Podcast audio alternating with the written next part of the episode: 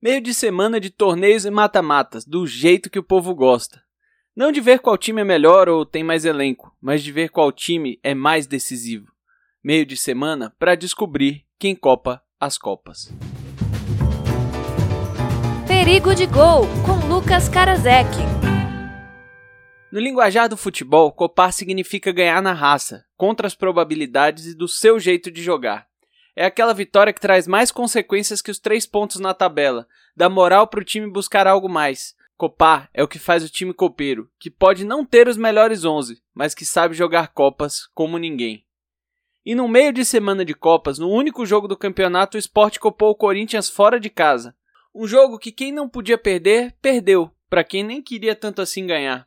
Jair Ventura vai fazendo um bom trabalho no esporte e Coelho segue em cima do buraco deixado por Thiago Nunes, esperando para ver se entra nele.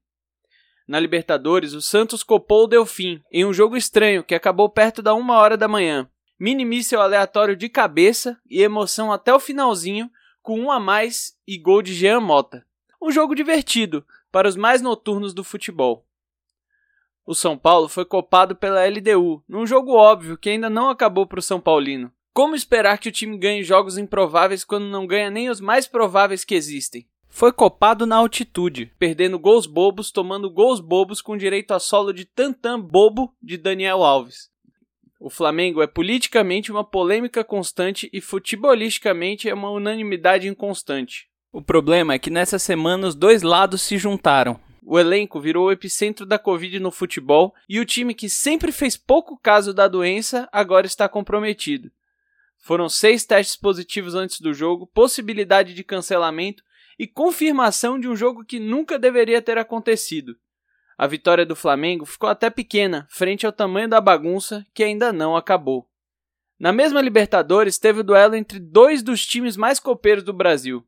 O Grenal tão esperado não teve expulsões, mas teve gol de PP e vitória do tricolor contra o Colorado, que perdeu a liderança no fim de semana, perdeu para o maior rival no meio de semana e vê o time cair de rendimento. É daqueles times que tá vendo a água escapar entre os dedos e precisa achar rapidamente uma forma de conter o vazamento.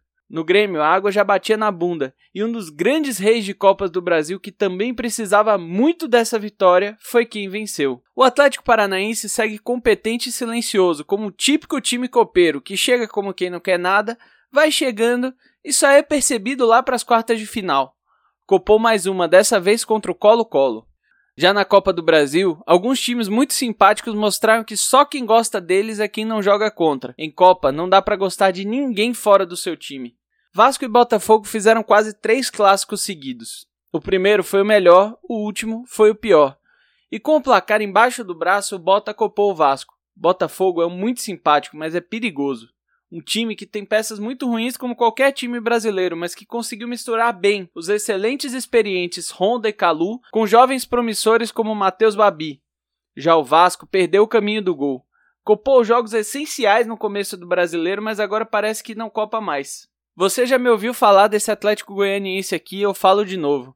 Que time bem montadinho segue a cartilha do que tem que fazer para ficar na Série A, muito por causa do seu técnico Wagner Mancini, especialista nesse tipo de missão. Na Copa do Brasil, copou o Fluminense, com grande ajuda de Muriel. Venceu o time mais concentrado, mais ousado e mais decisivo. Assim como em todas as Copas, venceu o time mais copeiro. Esse foi o Perigo de Gol. Falando em Copa, queria indicar para vocês um coletivo muito necessário chamado Copa é Copa Sigam elas lá no Instagram, arroba o Copa é Copa. Até segunda!